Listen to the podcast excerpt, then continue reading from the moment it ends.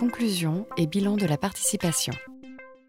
On a donc cette plasticité du schéma corporel qui semble se développer avec l'âge et qui est mature uniquement à l'âge adulte.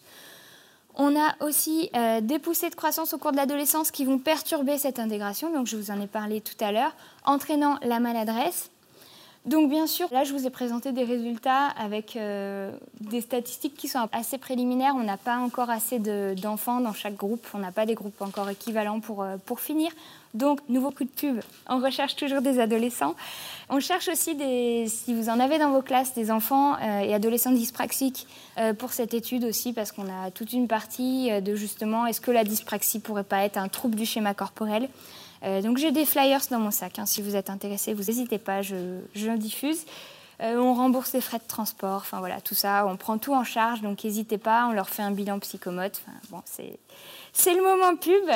Et donc, euh, voilà, juste petit bilan au niveau du projet qu'on a mené. On a eu quand même une réussite un petit peu à deux vitesses, parce que d'un côté, on a eu une très grande motivation de l'équipe enseignante, une très grosse implication. C'est vraiment des instituts euh, hors pair. ils sont très présents pour les élèves et une grande implication.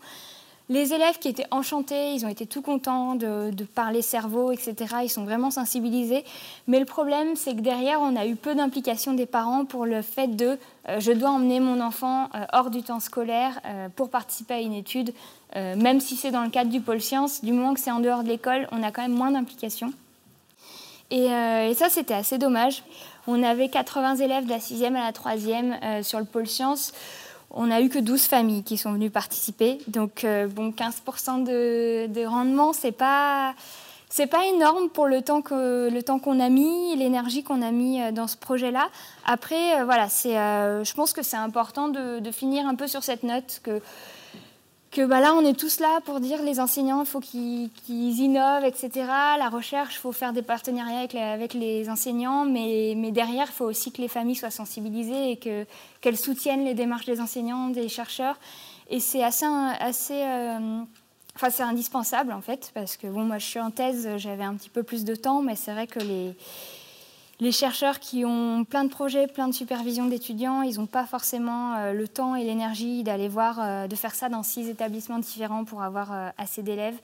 Donc c'est important. Après, nous, ça a quand même bien. Enfin, on a certaines familles qui sont venues avec les petits frères, les petites sœurs, les cousins. Donc on a eu une, petite vingtaine d'enfants grâce, à, grâce à ce partenariat-là.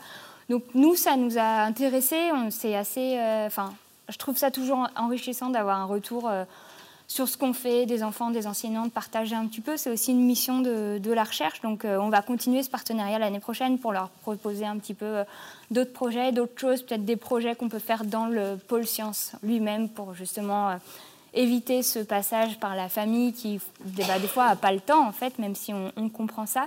Et, donc, voilà, donc c'est des choses qu'on va creuser un petit peu plus, voir ce qu'on peut développer avec eux. Et, et puis, puis voilà, j'espère que ça a été et je vous remercie.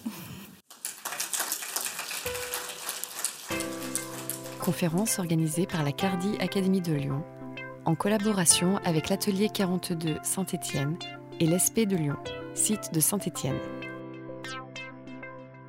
Enregistré le 27 avril 2016. Enregistrement, mixage et mise en ligne, Canopée site de Lyon.